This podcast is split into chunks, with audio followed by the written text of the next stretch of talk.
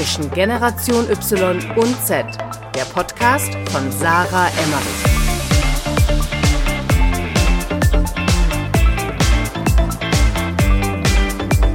Herzlich willkommen zu einer neuen Folge bei Zwischen Generation Y und Z. Ich bin wieder Sarah und ich habe gerade vor mir sitzen im Zoom-Call den lieben Lukas Rieger. Ja. Hallo. Hallo. Ich hoffe, man hört uns gut. Äh, leider bedingt äh, der Corona-Zeiten und Stay at Home müssen wir diese Podcast-Folge jetzt über Zoom aufnehmen, so wie alle Podcast-Folgen zurzeit. Aber ich hoffe, die mhm. Verbindung bleibt stark. Lukas habe ich mir reingeholt. Wir haben uns zufällig kennengelernt. Ich weiß gar nicht wann, vielleicht vor einem Monat ungefähr. Also auf jeden Fall vor ein ja, paar Wochen. Ungefähr. Auf einer Einweihungsparty von äh, gemeinsamen Freundinnen, die ihre Wohnung, ihre neue in Berlin eingeweiht haben. Und wir hatten ein ganz cooles Gespräch ähm, über alles Mögliche, was er so macht, äh, was wir so machen. Und ich habe gedacht, er ist ein perfektes Beispiel für Generation Z, ähm, wie man ja vor allem durchs Internet sich eine Community aufbaut und sich eine Karriere aufbaut. Und deswegen habe ich ihn reingeholt und weil er generell eine sehr coole Persönlichkeit ist. Lukas hat nicht nur 1,8 Millionen Instagram-Follower und ist erst 20, äh, kommt aus Hannover und hat 2014 bei The Voice Kids mitgemacht, sondern hat auch schon drei Alben rausgebracht und eine ja, beachtliche Musikkarriere, würde ich jetzt mal sagen, für 20. Aber Lukas, vielleicht willst du selbst nochmal sagen, äh, in deinen eigenen Worten, was machst du, wer bist du, wie würdest du das definieren? Definieren, ich würde sagen, ich bin äh, Lukas Rieger, ich bin 20 Jahre alt, ich komme aus einem kleinen Dorf äh, neben Hannover und habe hab einfach angefangen, Musik zu machen, als ich klein war. Habe immer meinen, meinen Traum verfolgt, äh, ja, irgendwann mal Menschen zu begeistern mit dem, was ich mache.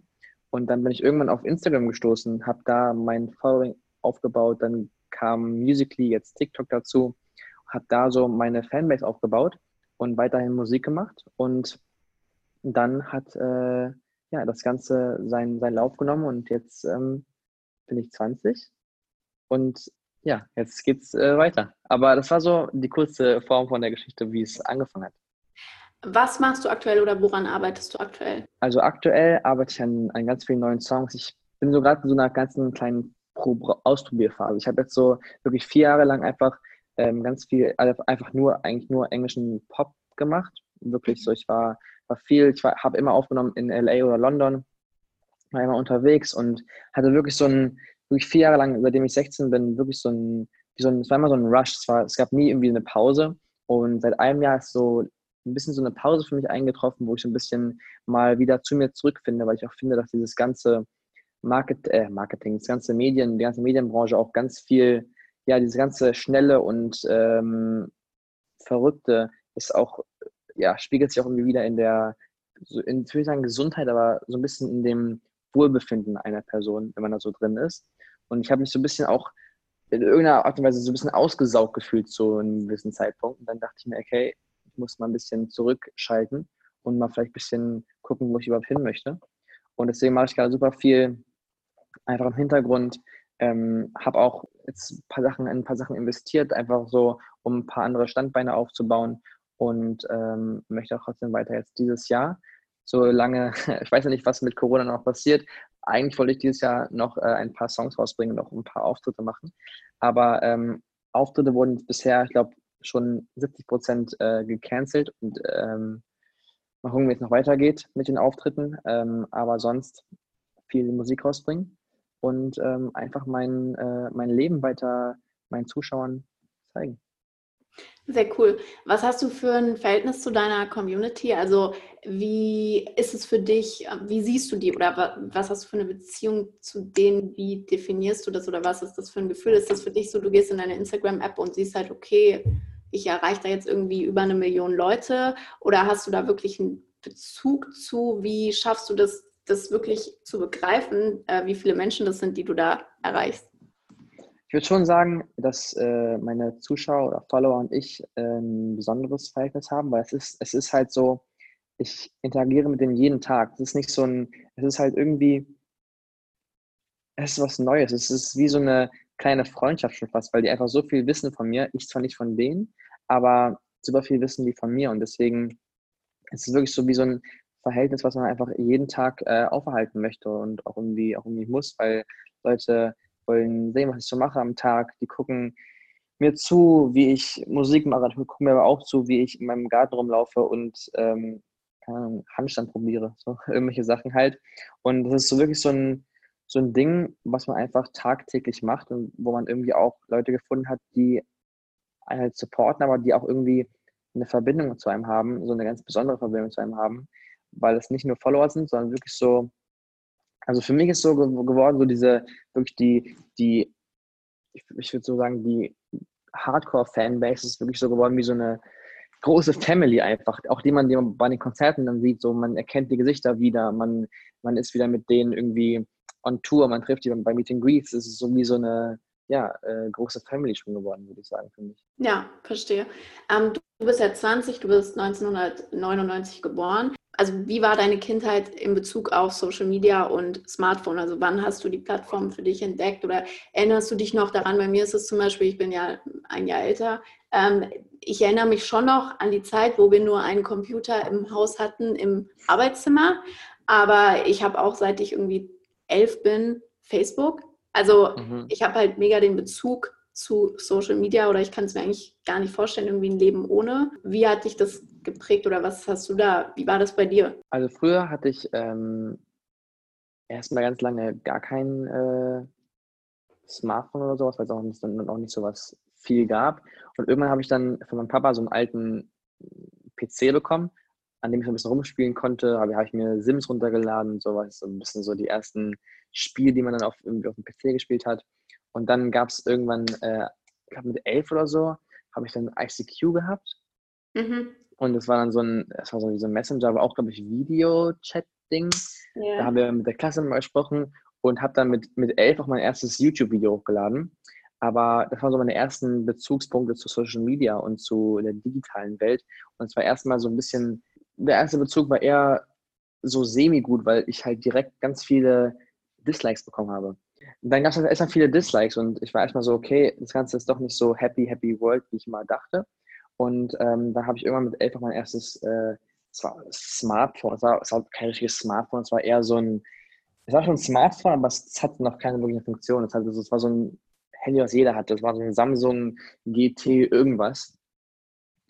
Und da konnte man aber noch nicht viel machen. Da konnte man nur Bilder machen und man konnte ein bisschen Touchscreen haben, aber es war noch kein Instagram oder so da. Und dann mit zwölf habe ich dann äh, Facebook mir auch gemacht.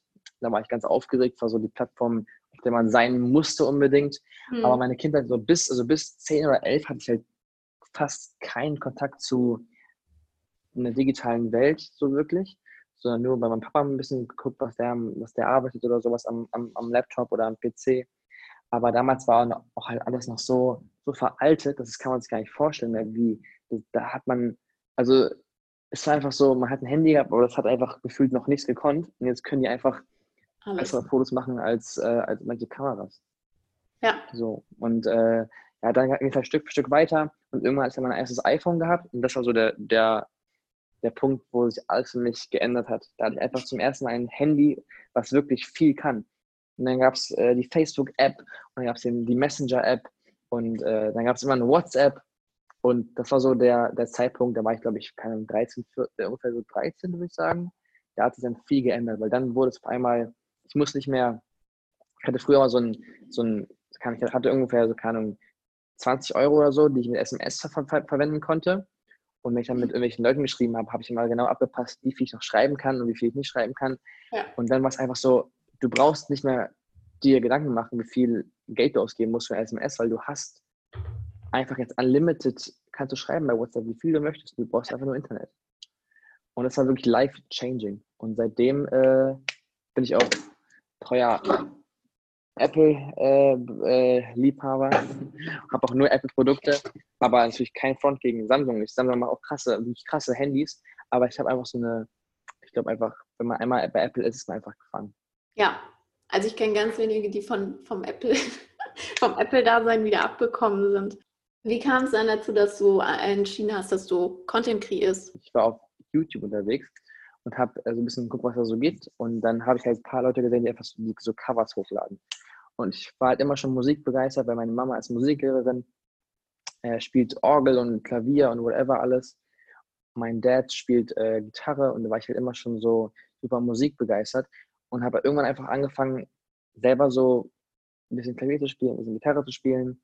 Und ich wollte irgendwie Leuten, Leuten eine Freude machen mit dem, so mit, mit Musik und sowas, weil ich halt wusste, okay, Musik verbindet ultra krass. Also, so, du siehst ja auch, äh, warum die Leute auf Festivals, weil einfach Musik so, so ein Connector auch ist und man hat, man hat Spaß, man kann, man kann alle Emotionen durch Musik irgendwie teilen oder ähm, aufarbeiten auch. Und ich wollte irgendwie auch ein Teil davon sein. Ich wollte auch Leuten Mut machen, ich wollte Leuten, ähm, ich wollte Leute motivieren. Und dann war halt Musik so für mich so besser, weil ich, wie du merkst, ich rede manchmal sehr nuschelig oder sehr schnell. Und ich wollte, ich konnte es nicht einfach irgendwie jetzt, keine Ahnung, einen Podcast starten oder äh, ein Video machen, wo ich nur rede, sondern irgendwie musste irgendwas anderes machen.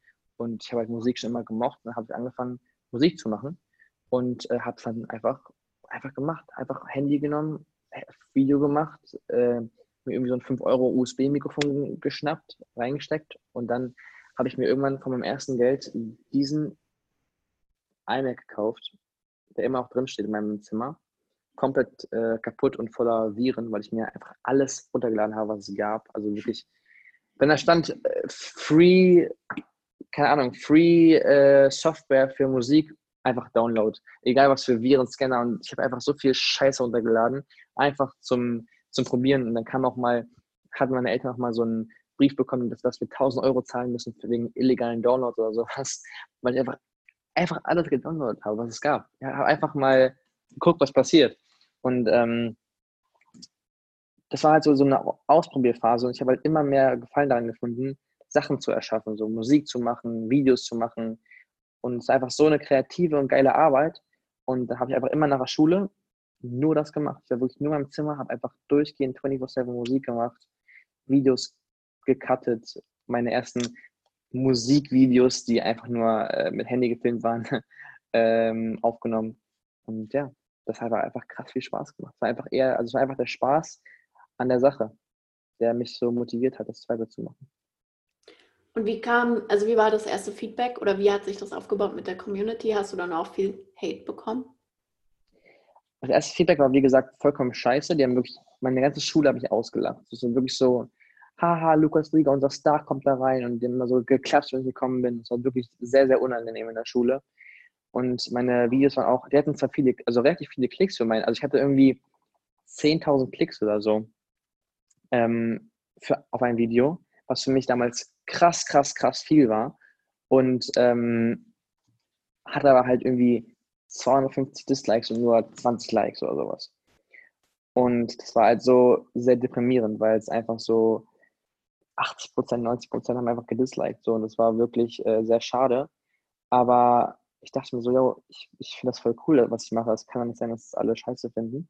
Und dann habe ich durch eine Facebook-Werbung von The Voice Kids, von The Voice Kids erfahren, und dachte mir dann so, ey, wenn das andere in meinem Alter können, kann ich es doch halt auch. Dann habe ich beworben, wurde dann angenommen, dann gab es drei, vier Forecastings, durch die ich zum Glück durchgekommen bin.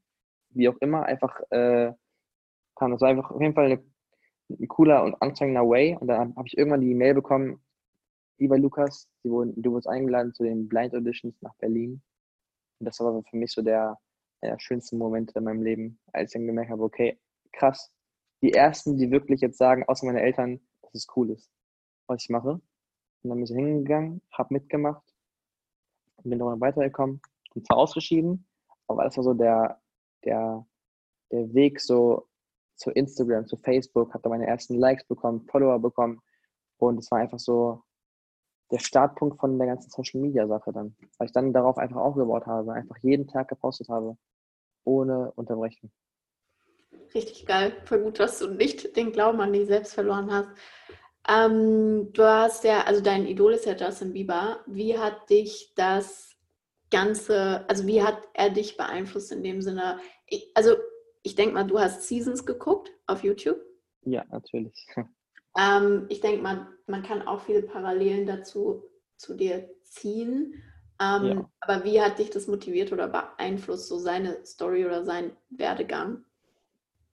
Also ich habe, ähm, es ging so los, dass ich halt super viel Musik gehört habe und immer habe ich dann mal ein Lied gehört von Justin Bieber. Es war, ein, ich glaube, es war, vielleicht war es sogar One Time, weil es war sein erster Song.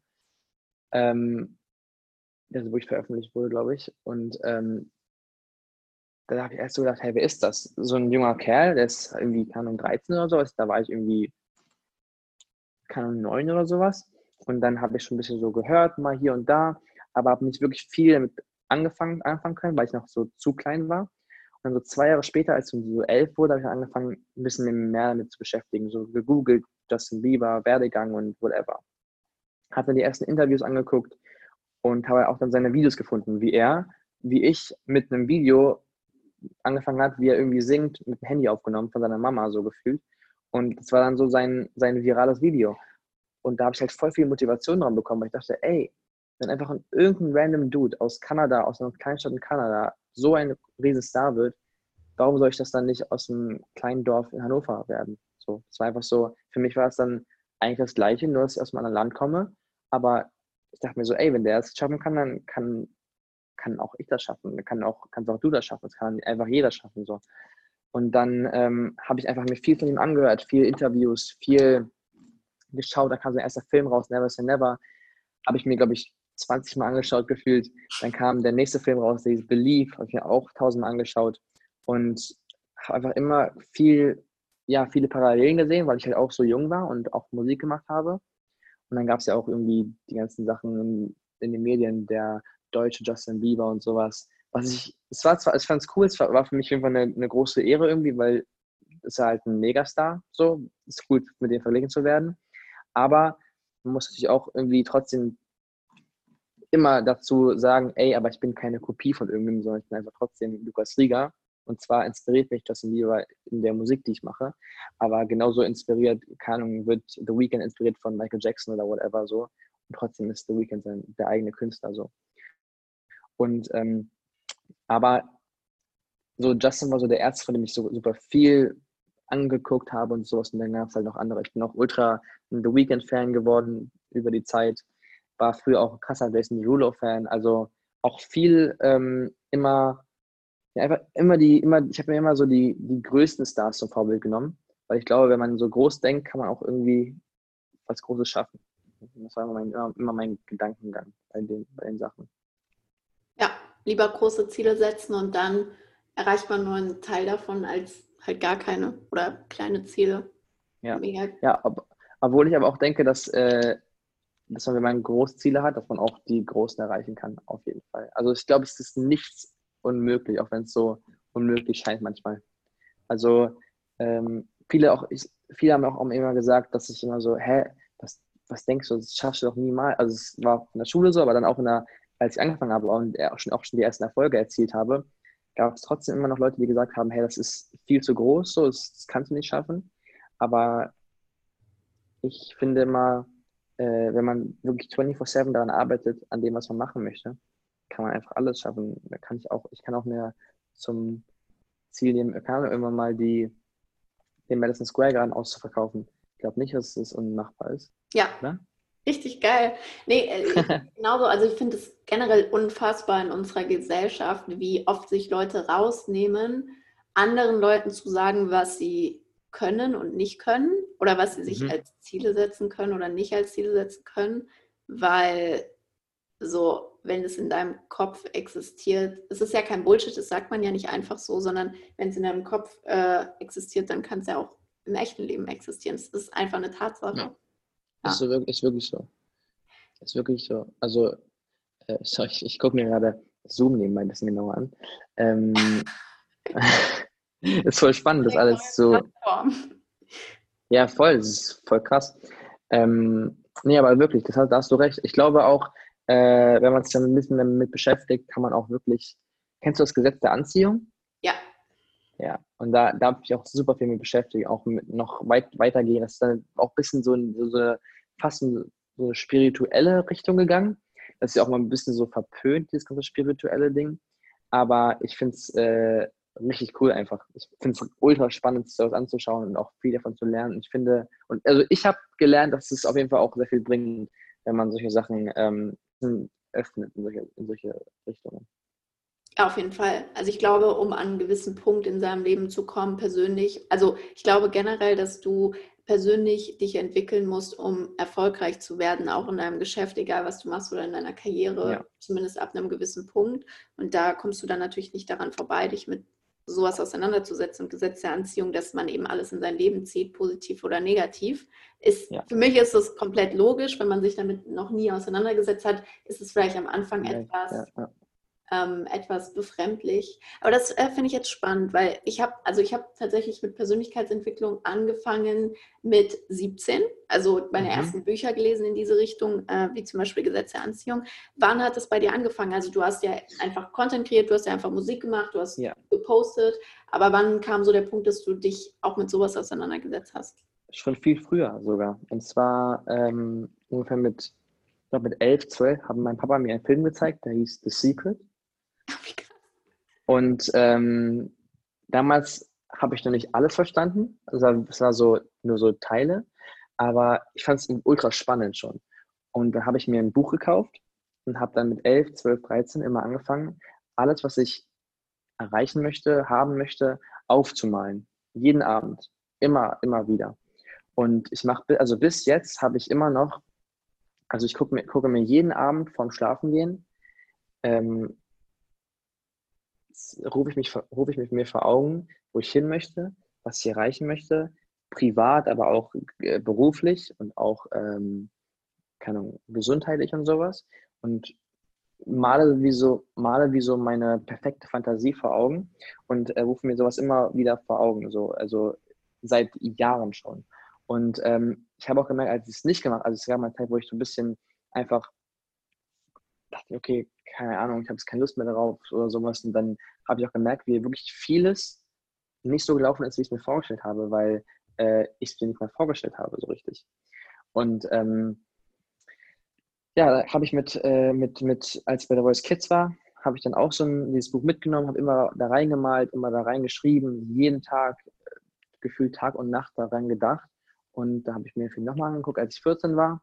Und seitdem habe ich mir viele viele, viele, viele Minuten Filmmaterial, Videos angeguckt, aber auch viele Sachen gelesen, Artikel gelesen zu, keine Ahnung, letzte Anziehung, aber super, super viel. Es gibt, es gibt, glaube ich, es gibt, es gibt, äh, glaube ich, es gibt so eine Theorien, davon gibt es so verschiedene Gesetze und all diese Gesetze kann man halt irgendwie was von lernen. Das ist, manche sind noch ein bisschen zu komplex für mich selber, obwohl ich jetzt schon eigentlich sehr viel aufnehmen kann, aber ich merke manchmal, da muss ich, da brauche ich ein bisschen, da muss ich, das muss ich wirklich drei, viermal hören, um das wirklich zu verstehen und zu verarbeiten, was der da gerade gesagt hat.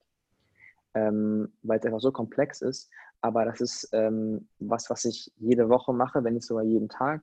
Jetzt ähm, habe ich auch ein bisschen mehr Zeit wegen der Quarantänensache, so, äh, Quarantänensache, sorry. Ähm, und das ist wirklich ein Thema, was ich super spannend finde, mit dem ich auch nicht so viel, ich rede auch mit wenigen Leuten darüber, weil es halt immer so ist, Leute müssen sich dafür erstmal öffnen. Und viele Leute können das nicht, weil die sagen, das, was das, woran denkst du, woran glaubst du, das ist doch äh, Schwachsinn oder so, oder das kann doch gar nicht sein. Aber ähm, ich glaube, wenn man, also das Gesetz der Anziehung ist so, gefühlt das so, das, das Grundgesetz, auf dem alles aufbaut, so. Wenn man sich da öffnet und das versteht, glaube ich, kann man äh, sehr, sehr viel erreichen in seinem Leben. Aber man muss auch sagen, viele denken dann, ey, wenn ich nur daran denke, klappt es. Aber man muss natürlich auch was tun dafür. So, es ist nicht einfach ein Selbstläufer, nur wenn man daran denkt, würde ich jetzt mal sagen. Ja, also so. habe ich nichts hm. hinzuzufügen. Sehr geil gesagt. Ähm, Gesetz der Anziehung auf jeden Fall anhören, Buch kaufen, sofort, wer auch immer das hört. Ultra, äh, ultra, ultra spannend. Ja, Aber das, auch, nee, sag du? The Secret gibt es auch auf Netflix. Nein, wirklich jetzt? Ja. Oh mein also, Gott, das werde ich mir auf jeden Fall nochmal angucken. Ja. Hm? Also soweit, ja, doch. Also, muss, ich werde es mal abchecken. Aber ich werde es sogar nebenbei einfach abchecken auf dem Fernsehen. Ähm, und zwar auch so eine Sache, die ich auch, das ist so, man, ich glaube, es ist auch so eine Zielsetzungsfrage. Zum Beispiel, letztens habe ich mit jemandem drüber gesprochen und er meinte, ey, eine Million Euro zu verdienen, ist eigentlich unmöglich als Normalsterblicher. Ich meinte so, hä, auf gar keinen Fall, warum denn das? Du musst dir überlegen, es klingt, klingt so viel, aber stell dir mal vor, du sagst, du musst einfach nur 5000 Leuten etwas für 200 Euro verkaufen. Ja. Ja, du hast einfach eine Million Euro Umsatz, Umsatz gemacht. So, der Umsatz erstmal. Was für Gewinn ist dann noch eine andere Frage so. Aber, oder du, oder du verkaufst jemanden was für 17 Euro im Monat. 5000 Leuten, 17 Euro im Monat. Und hast du auch über eine Million Euro Umsatz gemacht. Und das klingt dann schon viel, viel, viel, viel greifbarer, als wenn man sagt, ey, eine Million, eine Million Euro, das klingt so enorm krass viel. Aber wenn man so runterbricht, was man dafür machen muss, ist es eigentlich wirklich für jeden Menschen auf der Welt machbar. So. Wenn man sich, wenn man sich so ein bisschen die Ziele so ein bisschen zurechtlegt und wenn man sich so sagt, ey, es ist, es ist greifbarer für einen, dann ist es auf jeden Fall auch äh, gefühlt machbarer, weil, weil, man, weil die Leute dann eher daran denken, dass, dass sie es schaffen können. Dann kommt wieder dieses Anziehungsding dazu. Warte, ich gucke kurz nach nach The Secret. Also weißt du, was ich meine oder weißt, bist du gerade. ich weiß 100 also ich weiß 100 Prozent, was du meinst. Ich finde es super faszinierend und beeindruckend, wie unternehmerisch du denkst, weil ich glaube, das ist nicht selbstverständlich, jetzt gerade blöd gesagt, in der Influencer-Branche oder generell auch in der Musikbranche habe ich auch das Gefühl, dass viele ähm, sich überhaupt nicht bewusst sind, was mhm. sie für einen Impact haben, was sie für Möglichkeiten haben, was mhm. sie unternehmerisch rausholen könnten, ähm, beziehungsweise auch für einen Mehrwert schaffen könnten, weil für mich ist Unternehmertum generell Mehrwerte schaffen und damit Geld verdienen. Mhm. Und ähm, ich habe immer das Gefühl, voll vielen ist das überhaupt nicht bewusst. Deswegen bin ich gerade selber mega beeindruckt, ähm, weil so tief haben wir uns dazu jetzt auch nicht unterhalten. Nee, stimmt. Du, ist ja auch immer, äh, ich wollte auch nur sagen, ist auch immer so, ähm, womit, ich auch, womit ich auch immer rangehe, ist immer auch Problem und Lösung oder so, Solution, so, das heißt so, weil es ist immer so, es ist immer, wenn du Geld verdienen möchtest, musst du eigentlich, wenn du ein Problem löst, dann ist es eigentlich schon ein Selbstläufer sozusagen. Du musst nur, nur gucken, wo noch Probleme sind oder wo noch Sachen sind, die nicht vollständig sind. Dann, wenn du das dann irgendwie löst und da die, die, die Nische reinkommst, kannst du wirklich unlimited äh, dein, dein, dein Business aufbauen. Da gibt es eigentlich gar keine Grenzen. Das ist ja. so, äh, es ist einfach nur, die Leute haben einfach auch, ich glaube, ich, ich glaube auch viele haben einfach so ein bisschen Angst davor, weil man natürlich als Selbstständiger, wenn du mit einer Idee kommst, du hast natürlich keine, sich, kein sicheres Einkommen oder sowas oder keine Sicherung, dass es funktionieren wird. Aber es kann auch sein, dass du dreimal, dreimal, äh, äh, dreimal fehlschlägst bei, dein, bei deiner Idee. So. Aber wenn du daran festhältst, dann kann es aber beim vierten Mal äh, doch klappen. Und so muss man, glaube ich, an die Sache rangehen, rangehen und nicht denken, fuck, ich habe verkackt, sondern okay, das war es zwar nicht, aber vielleicht ist das nächste oder dann ist mein, nächste, mein nächstes Gespräch irgendwie das, das nächste. Weil vielleicht sollte man dreimal erstmal verstehen, wie es ist, äh, zu ver verlieren, Anführungszeichen, um, man, um am vierten Mal zu wissen, was man nicht machen soll. Und dann macht man es anders. Ja, mega geil gesagt. Du hast ja auch selbst, also du hast ja vorhin schon angeschnitten, als du dich selbst vorgestellt hast, dass du selbst auch unternehmerisch jetzt dich mehr äh, umschaust, beziehungsweise auch viel mehr machst, dass du investiert hast. Ähm, mhm. Du hast ja auch deine eigene Merchandise-Brand.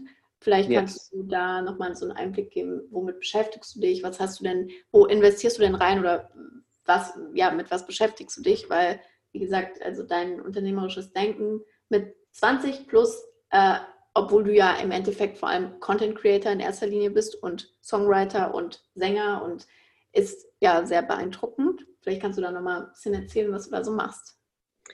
Ich glaube, es ist echt, ich, ich finde ich find immer mehr gefallen an Podcasts, halt mir darauf so. By the way, gibt es wirklich The Secret auf äh, Netflix. Also ist krass, kann man auf jeden Fall mal äh, reinschauen. Ähm, also es ist, es geht von, es geht von äh, ein gemeinsamer Freund von uns oder bekannter der Daniel zum Beispiel, da zum Beispiel in die App investiert, die er macht, die heißt äh, Fuego. Und da machen wir auch super viel halt in dem ganzen App-Business, aber auch ein Riesenthema für mich, äh, Kryptowährung. Ah, spannend. Da bin, ich, da bin ich auch schon so lange dabei und so lange drin und mein Onkel und ich machen da viel und sowas und Papa auch ein bisschen jetzt langsam. Und ähm, ein Riesenthema, da, das ist einfach auch, aber das ist so ein Ding, das ist einfach so, ich, also ich glaube, dass, dass Kryptowährungen auf jeden Fall irgendwann einen riesen Impact haben können auf das ganze Leben. Gerade wenn man jetzt so sieht, was passiert in der ganzen Corona-Krise, die alles so zusammenbricht. Was ist, wenn der Euro weg ist? Was ist, wenn der Euro komplett den Bach runtergeht? So gibt es dann irgendwann, ich habe es, habe es gehört, dass es anscheinend irgendwann oder in den nächsten Monaten oder Jahren äh, eine staatliche Kryptowährung geben soll zum ersten Mal. Und ähm, ich bin wirklich, wirklich gespannt, was das für einen Impact hat auf den, auf den Bitcoin oder auch auf äh, äh, hier Ethereum und sowas. Es gibt ja verschiedene Kryptowährungen, die man da, äh, die man investieren könnte oder kann. Und ich habe ähm, ich habe Bitcoin für einen super coolen Preis noch gekauft und ähm, glaube, dass das auf jeden Fall, also ich glaube auf jeden Fall daran. Aber auch Leute, also ich glaube, ich habe ich hab gelesen, dass Bill Gates zum Beispiel, auch so ein Multimilliardär, hat gesagt, dass er nicht glaubt an Bitcoin. Dass er sagt, Bitcoin wird irgendwann nichts wert sein. Und das kann natürlich auch sein. Es kann sein, dass das ganze Geld, was ich investiert habe, auch wieder an einem Tag wieder weg ist. So. Aber das ist dann das Risiko, was du halt einfach hast, wenn du von, von Content Creator und, und Musiker und whatever hin zum, so auch schon zum Geschäftsmann langsam wirst. So. Und ähm, ich sehe aber, also ich sehe zum Beispiel, ich sehe Karriere und Business super, super professionell, aber ich sehe es überhaupt nicht so richtig. Also ich sehe es, doch, ich sehe es ernst, aber es ist eher Spaß für mich so auch im gleichen Moment. Ich, ich habe jetzt, wenn ich, wenn ich jetzt von heute auf morgen keine Ahnung, wie viel Geld verlieren würde, wäre wär ich zwar traurig und würde mich ein bisschen drüber abfacken wahrscheinlich, aber ich denke mir, ey, das war trotzdem eine Lektion, die ich gelernt habe. Und es einfach, das war einfach nicht das, was es sein sollte. So. Aber ich habe trotzdem noch äh, andere Sachen, die ich mache und dann gehe ich aber weiter. Ich würde mich niemals an irgendwas verbeißen oder so. Wenn, wenn, wenn, wenn was nicht, wenn was nicht ähm, klappt, dann ist halt einfach nicht das, was ich machen sollte. Wenn morgen Kryptowährung 0 Euro wert ist, nicht da, whatever, wie viel Geld ver verloren habe, dann ist es halt, dann ist halt so, aber dann habe ich halt trotzdem irgendwie noch den Gedanken an das nächste. Also ich habe gar keine, ich, ich habe kein, sagen so, ich habe ich hab gar keine Angst vor dem ganzen Business oder sowas. Weil viele auch, es können auch irgendwie ein bisschen aufessen oder sowas oder man kann alles verlieren. Aber ich würde sagen, dass ich immer mit dem, wie ich, ich glaube, mit dem, wie ich so an Sachen rangehe, habe ich immer das Gefühl, ich kann es immer wieder schaffen. Auch wenn von heute auf morgen alles weg sein würde. So. Richtig geil. Urvertrauen. Ja, auch bei so einer, also alle Event-Leute, das merkst du ja wahrscheinlich auch, die können von heute auf morgen, könnte einfach alles weg sein, nur wegen so irgendeinem so Virus, der sich rumtreibt. So. Es könnte, es, Clubs werden geschlossen, äh, Events werden gecancelt und ich weiß nicht, wie lange sich Leute auf dem Markt halten können, ohne, ohne, ohne Einkommen. Und deswegen ähm, ist es halt so, so wichtig, dass man einfach in sich vertraut und auch wenn man nur zehn Jahre lang nur Events gemacht hat, dass man trotzdem irgendwie denkt, ey, vielleicht habe ich in den zehn Jahren was mitgenommen, was ich irgendwie jetzt in einen neuen Business Case umwandeln kann, was mehr online ist oder was mehr Downtime ist. Und äh, wenn morgen das Internet weg ist, habe ich auf jeden Fall auch einen krassen Break in meinem System gefühlt so. Aber trotzdem habe ich dann noch andere Ideen, die ich weiter umsetzen kann, auch wenn es ein bisschen schwer wird wieder. Ich glaube schon, dass man einfach aus aller Situationen wieder was Gutes schließen, schaffen kann. Richtig nice.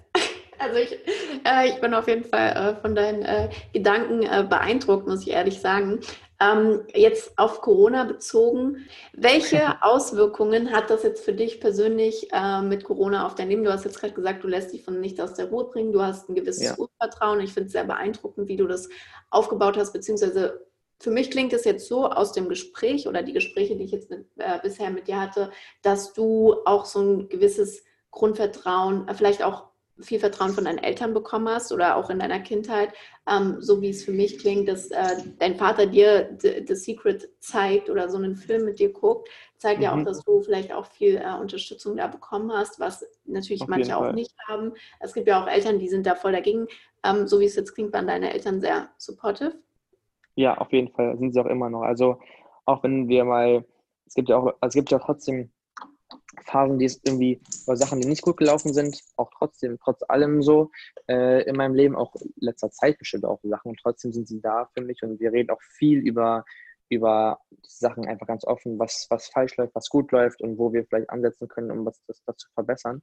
Und äh, mein Dad und ich gucken auch super viel zusammen, so, also wir waren im Urlaub zusammen jetzt eine, eine Woche ungefähr, haben einfach jeden Tag irgendwie Sachen uns angeguckt wie wir uns beide irgendwie weiterbilden können und weiter irgendwie noch mehr in die Richtung gehen, dass man wirklich alles versteht, das ganze Leben versteht, so, obwohl man, glaube ich, das nie ganz äh, schaffen wird, weil es einfach so umfangreich alles ist. Aber Corona für mich ist auf jeden Fall ein, auch ein krasser, krasser Break. Ich habe jetzt bestimmt schon fünf, sechs Absagen bekommen von Events, auf denen ich äh, gewesen bin, auf denen ich auch auftreten sollte.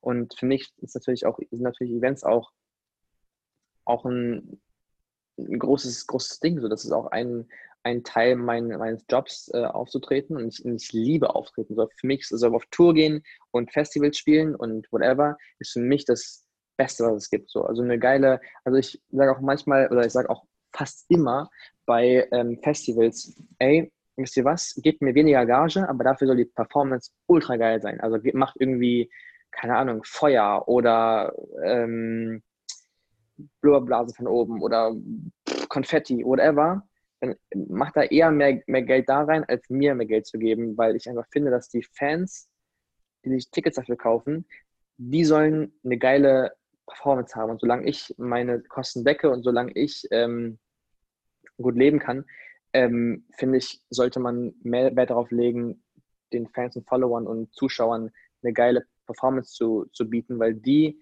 gehen jeden Tag arbeiten, keine Ahnung, beim Bäcker, beim, keine Ahnung, Krankenschwester, Polizei, whatever. Und die geben aber trotzdem 50 Euro oder whatever für ein Ticket aus. So. Und ähm, deswegen finde ich, dass die, dass die sozusagen im Vordergrund stehen sollten und nicht, nicht die Künstler an sich. Ähm, deswegen ist jetzt, sind jetzt Events oder sowas ähm, nicht für mich das, das, das Hauptding, wo ich mich dann aufhänge, äh, wie ich mein Leben finanziere oder sowas. Aber natürlich äh, super, super schade einfach, für mich als, äh, als, als Künstler, weil ich einfach das super gerne mache und wirklich, also wenn ich irgendwas on top setzen kann, ist es wirklich Live-Auftritte. Weil es einfach so, also wenn man, wenn man eine Crowd hat, die mitgeht, die Bock hat, ist es einfach das Beste, was es gibt, wenn man live auftritt, Songs singt und das ich bin wirklich manchmal saß ich da mit Tränen in den Augen, weil ich einfach so schön fand, wie Leute einfach meine Songs mitgesungen haben, wie die wie die das gefühlt haben, wie Leute auch geweint haben, auch wenn das jetzt irgendwie, es klingt vielleicht ein bisschen so äh, äh mies, aber ich, ich fand es ich fand's wirklich toll, wie, wie ich gesehen habe, dass meine Musik so Emotionen bei Leuten auslöst. Ja. Und das ähm, ist für mich immer noch ein unglaubliches Gefühl. Ich kann es gar nicht beschreiben, wie, wie doll ich mich wieder freue, wenn es wieder alles vorbei ist und ich wieder auf Tour gehen kann und wieder Festivals spielen kann und whatever, weil es einfach, einfach so, dass es so ein Gefühl von, es macht einfach ultra viel Spaß. Es ist einfach, man, man, gibt, man gibt so viel, man bekommt aber auch so viel zurück von den Leuten. Und es ist einfach eine Energie, die man so nirgendwo anders bekommen kann, finde ich. Also bei keiner Sportart oder bei keinem Musikschreiben, Posten, Videos drehen, die Energie, die man auf der Bühne bekommt von den Leuten, die, die vor der Bühne sind, ist einfach nochmal was ganz, ganz anderes. Und das vermisse ich wirklich und werde ich vermissen. Ich weiß nicht, wie lange es noch geht, aber ich weiß ja, dass Sachen abgesagt werden. Und ich denke mir auch, dass meine letzten Auftritte, die angedacht werden, die noch nicht abgesagt sind, leider auch abgesagt werden müssen, auch wenn die ein bisschen eher in der Hälfte zwischen Sommer und Herbst sind so. Aber ich kann mir gerade nicht vorstellen, dass es äh, oder ja, ich weiß nicht, dass ähm, dann eine große Besserung. Also ich hoffe es natürlich, aber auch wenn eine Besserung da ist, ähm, werden die Leute hoffentlich ein bisschen vorsichtiger sein, weil ich habe auch gelesen, ein Londoner Wissenschaftler hat herausgefunden, dass ähm, wenn man jetzt einfach nochmal, wenn man jetzt irgendwie zwei Wochen in Quarantäne macht und dann ist hier Lockdown, aber dann geht alles wieder normal weiter, kommt, nach, kommt der Virus nach fünf Monaten wieder. Dann ja. haben wir ihn im Herbst wieder. So, und dann ist doch immer noch die gleiche Scheiße. So. Deswegen ähm, ich weiß nicht, wie man damit am besten umgeht, weil es einfach so, so schade ist auch, aber man muss irgendwie jetzt versuchen, das Beste daraus zu ziehen und vielleicht irgendwie, keine Ahnung, irgendwie Online-Festivals oder so anzubieten. Ich weiß nicht. Irgendwas, äh, wo nicht so viele Leute auf einem Raum sind, damit man erstmal dieses, dieses ganze Virus-Ding mal ein bisschen abschwächt, weil diese ganze Welt sehr betroffen. Also es gibt ja niemanden, der nicht davon mitbekommen hat. Und ich glaube auch, dass es sich das eine enorme, enorme Auswirkung hat auf die, auf das Leben danach sozusagen. Ja, du hast ja, also dein Lebensmittelpunkt ist jetzt aktuell Hannover und Berlin. Mhm. Wie hat dich das geprägt, beziehungsweise generell würde mich das mal interessieren, was glaubst du, wie, also vielleicht auch unschöne Erfahrungen oder was hat dich geprägt, was waren auch so Schattenseiten oder was glaubst du, was du jetzt nicht gelernt hättest, ähm, dass du natürlich jetzt kein normales äh, Leben eines 20-Jährigen führst, ist völlig offensichtlich. Aber was gab es so für Sachen, wo du denkst, okay, das hat mich am meisten geprägt, auch negativ äh, vielleicht gesehen oder ähm, wie wäre dein Leben oder vielleicht auch, wie hätte dein Leben ausgesehen? Was glaubst du ähm, ohne Social Media? Also was hättest du stattdessen gemacht? Das würde mich auch mal interessieren. Weißt du das? Ich habe, ja, ich denke, ich wäre Fußballer geworden. Ah. Weil ich habe elf Jahre Fußball gespielt und war dann irgendwann auch in der NFV und dann auch im, äh, in der DFB-Auswahl und war wirklich Feuer und Flamme. Ich war Fußballer durch und durch und es war meine Passion. Dann musste ich mich irgendwann entscheiden, Fußball oder Musik. Und ich fand beim Fußball irgendwann leider, ich habe einfach Spaß dran gehabt. Ich habe Spaß dran gehabt, besser zu werden, Spaß daran gehabt, Tore zu schießen, Flanken zu machen, als Team zu gewinnen und als Team Spaß zu haben. Aber irgendwann beim Fußball war es so, ich habe nur gemerkt, alle wollten nur, dass sie der Beste sind und es war kein, es war irgendwie kein Teamwork mehr gefühlt irgendwann. Es war einfach nur noch, wer wird jetzt ausgewählt vom DFB, wer wird jetzt ausgewählt von da und da und äh, wer schafft es, wer schafft es nicht. Und ähm, deswegen äh, habe ich dann immer gesagt, okay, Musik ist mir irgendwie doch nicht dir mehr am Herzen.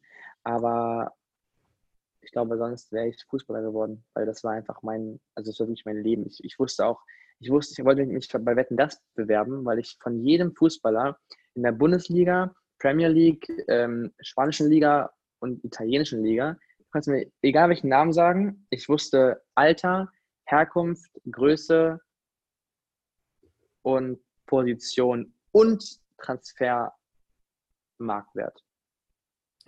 Und ich wusste es von jedem. Also ich wusste es wirklich von jedem Einzelnen. Von jeder. Und da haben wir immer zu Hause gespielt. Ich hatte immer so einen riesen Folder, so eine riesen Mappe. Mein Dad hat irgendwas, auf, irgendwas aufgeschlagen, mich gefragt und ich konnte dir alles nennen, was du, was du wissen wolltest. Aber dann wurde Wetten das irgendwann eingestellt und dann konnte ich nicht mehr. Ja, das war sehr traurig. Ja, ja, was waren deine, also jetzt nochmal back, weil ich habe jetzt zu viele Fragen immer auf einmal gestellt, aber sehr spannend ja. mit dem Thema Fußball, dass du da auch so intuit warst. Ich finde das sehr faszinierend, weil die meisten Menschen, also dann war ja deine Leidenschaft Fußball und jetzt hast du die Leidenschaft Musik und die meisten yes. Menschen sind so froh, wenn sie überhaupt eine, eine Leidenschaft haben. Ich rufe wieder deine, oh Daniel, der Arme, ich wollte ihn eigentlich zurückrufen, I'm on my way dass ähm, die meisten Leute haben ja so, sind froh, wenn sie überhaupt eine Leidenschaft finden und damit auch noch Geld verdienen können oder erfolgreich werden. Ich finde es sehr spannend, ja. dass du da so äh, verschiedene Leidenschaften für dich ähm, entdeckt hast oder gelebt hast. Back to the topic, was ich eigentlich noch fragen wollte, weil ich habe eben so viel auf einmal gefragt. Was war denn so vielleicht auch so eine negative Erfahrung, die du mit dem ganzen, mit dieser ganzen Welt, in der du lebst, verbindest oder die du vielleicht teilen kannst?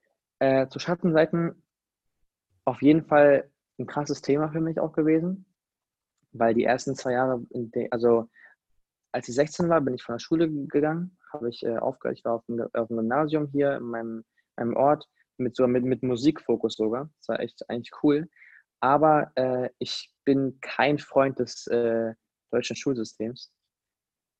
Also ich finde es wirklich sehr überholt schon langsam und äh, finde, dass ähm, man überhaupt nicht die Fähigkeiten und Talente von den, von den Kids irgendwie fördert und oder fördert und auch fordert. Also ist, beides wird nicht gemacht. Und deswegen ähm, habe ich immer mehr Abstand davon genommen. Und meine Mama ist ja Lehrerin. Es war immer so für uns klar, okay, du machst Abitur, dann gehst du studieren und sowas. Aber ich habe einfach wirklich dann auch meinen Eltern aufgezeigt, Alter, hier ist irgendwas falsch mit der ganzen Schulsache. So, ich lerne irgendeinen Bullshit über, über, keine Ahnung, äh, Hans Gregor IV. in der Geschichte, von dem ich nie was äh, wieder brauche, was ich auch schon direkt wieder, das habe ich aufgenommen für eine Stunde, einen Test geschrieben und direkt wieder vergessen, weil es einfach so irrelevant ist. Und da habe ich mich immer mehr damit beschäftigt, wie, wie wirklich veraltet und wie schlimm dieses ganze Schulsystem ist. Habe ich aufgehört ähm, und hatte dann zwei Jahre lang wirklich mit 16 bis 18 wirklich einen es war wirklich, das war so diese, diese Hochphase von, von meinem ganzen Hype so. Und es war wirklich, es war, ich war jeden Tag unterwegs. Es gab kein, es gab gefühlt keine Minute, keine Minute, wo ich irgendwie zur Ruhe kam. Und nach diesen zwei Jahren hatte ich wirklich einen Einbruch, weil ich einfach dann gemerkt habe, Alter, ich habe ultra viele Sachen auf Strecke, Strecke gelassen. Die Beziehung zu meinen Eltern war irgendwann schlechter, weil ich mich wirklich fast nicht mehr gemeldet habe. Zu meinen Freunden war schlechter. Ich hatte mit 18 erst meine erste richtige Freundin, weil ich davor einfach gar keine Zeit dafür hatte, für, für Mädchen oder sowas. Und es war, obwohl ich es wollte, aber es war einfach keine Zeit dafür da und es gab auch irgendwie gar keinen Raum dafür, weil es einfach nur die ganze Zeit war, Auftritt da, Content hier, Videodreh da, Fotoshooting da, Interview hier, wieder zurück zum Videodreh. Es war einfach die ganze Zeit was zu tun. Ich war nie irgendwie am Chillen, außer mal halt abends mal eine Runde Netflix guckt oder sowas. Aber so wirklich, ich kam nie wirklich zur Besinnung. Und das habe ich mir dann, habe ich dann irgendwann gemerkt, nach zwei Jahren. Dann war so ein wirklich ein totaler Einbruch bei mir erstmal da. Es war wirklich eine, eine scheiß Phase, wo, wo man denkt, hä, bei dir kann doch gar nichts scheiße sein. Es war wirklich alles scheiße. So, es war wirklich, das können wirklich alle meine Freunde bestätigen, meine Family bestätigen, es war wirklich ein Tiefpunkt, weil ich von ganz vielen Leuten auch einfach ausgenutzt wurde und verarscht wurde im Business, aber auch im Privaten, aber auch ganz viel Geld wurde mir, wurde mir irgendwie gestohlen und es war einfach wirklich so, Moment, fuck, ich habe einfach nicht viel Wert aufgelegt. Also ich habe einfach gar keinen Wert auf Geld gelegt. So, es war wirklich für mich komplett egal. So, solange ich gut leben konnte, war für mich einfach immer nur einfach nur Fun daran haben, den Fans was Geiles geben. Es war wirklich, ich wusste nicht, wie viel Geld ich hatte, ich wusste nicht, wie viel Geld wir verdient haben. Es war mir wirklich komplett egal. Ich habe aber gemerkt, dass es ein Fehler war. Nicht, weil das Geld so wichtig ist, sondern weil ich die Kontrolle verloren habe über alles und ich nicht wusste, wer mich verarscht und wer mich nicht verarscht. Und ähm, seit diesem Zeitpunkt muss ich einfach mehr darauf achten, was passiert mit meinem Geld, wo geht das hin, wo verdiene ich was, wo, wo gebe ich Sachen aus, für was möchte ich Sachen ausgeben, wie zum Beispiel bei den Festivals, das, da will ich mehr ausgeben und weniger verdienen, aber das habe ich von mir abgesegnet, so das ich, das weiß, das möchte ich machen, aber ich, ich, es ist niemand, der bestimmt, wie viel Geld ich irgendwo verdiene oder nicht verdiene, weil es immer über mich jetzt geht, so. Und ähm, ich glaube einfach, dass das eine große Schattenseite einfach ist. Sobald der Erfolg kommt, kommen Leute, die da reinkommen wollen, die sagen wollen, die helfen dir. Und im Endeffekt helfen sie dir einfach gar nicht. Und du denkst, sie helfen dir, aber die schmieren sich sozusagen alles auf ihr Brot und äh, geben dir nur ganz, ganz kleinen Klecks ab, wenn nicht sogar gar nichts ab. Aber ich habe es einfach nicht gemerkt. Ich, einfach, ich war einfach so blind vor Liebe zu dem, was ich mache, dass ich einfach nicht, ich habe wirklich mich gar nicht damit beschäftigt. Wirklich, also wirklich einfach null. Zwei Jahre lang einfach null. Und das war einfach wirklich ein großer Fehler, den ich gemacht habe. Einfach, weil ich die Kontrolle verloren habe über das, äh, über, meine, über meine Zukunft eigentlich schon fast. Weil ich einfach, ähm, ich wusste ja, okay, wir nehmen Geld ein mit Tour, mit whatever, aber ich wusste nicht, wie viel wir ausgeben. Und da haben die mir Leute erzählt, ja, du machst hier und da Gewinn und da und da Verlust. Und am Ende hast du aber auf einmal minus das und das. Und ich so, das kann doch gar nicht sein. Ich habe doch kein Minus, das kann doch gar nicht sein. Und ähm, das ist wirklich so ein Ding, was mich wirklich sehr geprägt hat, weil es einfach, äh, weil ich ja gemerkt habe, was für, was für auch, was für falsche Leute es gibt und was für Leute es gibt, die einfach einem schaden wollen und vorspielen, die werden dein bester Freund. Das ist für mich so die größte Schattenseite, die es gibt. Das ist mega heftig. Ich glaube, das Einzige, wie man dem entgegenwirken kann, ist, dass man ähm, eine starke Verbindung zu seiner eigenen Intuition bekommt und besser sehen kann, was will die Person wirklich von mir. Aber im Endeffekt kannst du dich immer in Menschen täuschen. Ja, ja das schon. Ist halt wieder so ein blöder Spruch, aber man kann sich halt im Endeffekt auch nur auf sich selbst verlassen. Auch nicht immer. Ja. Manchmal ist man auch nicht auf dem Also, auch guter Punkt. Ich glaube, man, man braucht Leute um sich rum. Also ich ja. glaube, man, könnt, man kann nichts alleine schaffen und so. Also bestimmt schon, aber es geht, es macht mehr Spaß mit Leuten, es geht schneller und es ist einfach auch, ich glaube, man kann viel, viel mehr schaffen mit Leuten um sich rum. Deswegen ist es auch wichtig, sich, sich zu öffnen, aber deswegen ist es auch für mich so schwer geworden, Leute, Leuten so 100% zu vertrauen, weil ich nicht genau weiß, auch wenn die waren wirklich wie meine besten Freunde so gefühlt, die haben, haben für mich so viel gemacht, auch, auch Gutes, aber im Endeffekt dann irgendwie wieder Scheiße. So, und dann hat die Scheiße überwogen und zwar äh, im großen, großen Maße. Und dann waren die kleinen Sachen, die sie für mich gemacht haben, einfach nur ein Puzzleteil, um Vertrauen zu mir zu gewinnen. Weißt du, was ich meine? Ja, total. Also sie haben sozusagen Sachen gemacht, die gut waren, die ich in dem Moment cool fand, aber nur weil sie halt wollten, okay, Lukas, bitte vertrau mir jetzt, damit ich dich am Ende leichter abziehen kann, sozusagen. Ja, ja, ja. Vielleicht jetzt als Schlusswort, weil ich weiß, du musst jetzt gleich los. Und ja. vielleicht nehmen wir auch noch eine Folge auf mit Lukas, weil Sehr ich gerne. Super spannend. Aber ähm, jetzt vielleicht noch so, was, was ist so das, du hast jetzt gesagt, Gesetz der Anziehung, okay, danach lebst du, das ist für dich das Grundgesetz, aber gibt es vielleicht noch, was du so für dich, so was dein Mantra, klingt halt irgendwie schon wieder so spirituell, aber wonach du lebst, so. Ich lebe einfach immer viel in, in den Tag hinein. Ich habe, ähm, muss wirklich sagen, dafür, dass ich so viele Sachen am Laufen habe, habe ich eigentlich eine relativ kleine Struktur nur. So immer nur so einen ungefähren Leitfaden, aber ich, ich lasse mich sehr viel inspirieren vom Tag. Also wenn ich irgendwie was anderes vorhabe, aber dann habe ich irgendwie eine Idee oder sowas, dann schmeiße ich auch mal alles um. So. Das ist für manche auch ein bisschen, ähm, ja, nicht, nicht nervig, aber ein bisschen ungewohnt und ein bisschen, ähm, muss man sich ein bisschen dran, dran gewöhnen, glaube ich, äh, an diese Lebenseinstellung so. Aber ähm, ja, ich habe einfach, ich habe so zum Beispiel meinen, meinen Ingwer-Tee, den ich jeden Tag trinke. Das ist für mich auch so ein Runterkommen-Ding.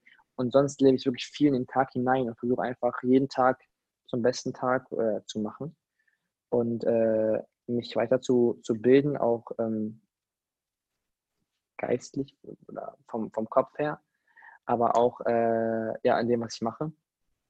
Und ich glaube einfach, am meisten ist immer der Spaß daran. Wenn ich keinen Spaß habe, mache ich es auch nicht. Oder versuche es. Also manchmal muss man natürlich auch machen, Sachen machen, die keinen Spaß machen. So, es geht, da kann, man, glaube ich, nicht drum herum. Aber wenn der Spaß im Großen und Ganzen oben steht, dann äh, macht für mich auch alles viel, viel mehr Sinn. Richtig geil. Richtig gut. Also einfach, ja gut, du, ähm, ich glaube, dein Ziel ist auch, oder von dem, was ich jetzt einschätzen kann, ist einfach so, die beste Version von dir selbst zu werden. Und Auf jeden Fall. Ja, es ist halt, ich glaube, es ist von, von, von ganz vielen Leuten so das, das, das Ziel. Will man ja auch irgendwie werden. Aber ähm, deswegen, es kommt immer so, wenn man so sagt, ist immer so, ja, okay, es sagt doch jeder so gefühlt. Aber ähm, ich, also ich sage mir jetzt nicht jeden Tag, ey, ich möchte die beste Version von, von, von mir selbst werden, weil ich weiß auch, dass ich auch viele Fehler mache oder viele Fehler machen werde auch noch. Das kann man gar nicht verhindern. So. Und wenn auch Sachen dabei sind, wo ich mir denke, wie dumm war ich, Lukas, so, was hast du gemacht? Aber einfach, äh, ja, versuchen, nach Gefühlen, also, also nach einfach das zu machen, was so das, der, der Bauch und das Herz dir sagt und auch wenn da mal Sachen dabei sind, die nicht gut gehen, nicht einfach nicht, also eigentlich nicht sagen, was hast du gemacht, sondern ey, das war ein Teil von deinem, was du, wie du drauf warst, so und nicht irgendwie dich festbeißen an Fehlentscheidungen, die du machst, sondern einfach dann drüber stehen, einfach weitermachen. Sehr geiles Schlusswort. Uh, ich glaube, es gibt dem nichts hinzuzufügen. Danke, Lukas, für deine Zeit. Und Danke wie gesagt, auch. mega inspirierend. Also ich habe äh, jetzt mit manchen Sachen auch gar nicht gerechnet, dass wir darüber sprechen, wie zum Beispiel Geburtstaganzug hm. oder so. Ähm, ja, wo findet man dich? Instagram, Lukas Rieger, TikTok, auch Lukas Rieger, YouTube. Überall Lukas Rieger. Überall. Ja, überall. überall. Also wenn ihr Lukas noch nicht kanntet, dann äh, findet ihr ihn auf jeden Fall auf allen möglichen Social Media Plattformen unter Lukas Rieger. Darf man dir auch Fragen stellen? Natürlich, alle Fragen, die ihr wollt. Von, von Gesetz der Anziehung bis hin zu Kryptowährung, bis hin zu, keine Ahnung, Ingwertee. Ich, ich finde Fragen immer cool. Sehr gerne. Nimmst, wie, sorry, jetzt noch eine Frage. Wie nimmst du dir die Zeit, die auch zu beantworten? Also wie schaffst wie, du das? Äh, einfach, ich gehe oft immer abends in meine DMs und guckst du durch und wenn irgendwie eine coole Frage ist, äh, gehe ich darauf auf Annehmen und beantworte sie. Gut, dann wünsche ich dir ein leckeres Abendessen mit deiner Familie. Dankeschön. Und wir hören uns bald wieder. Ich freue mich.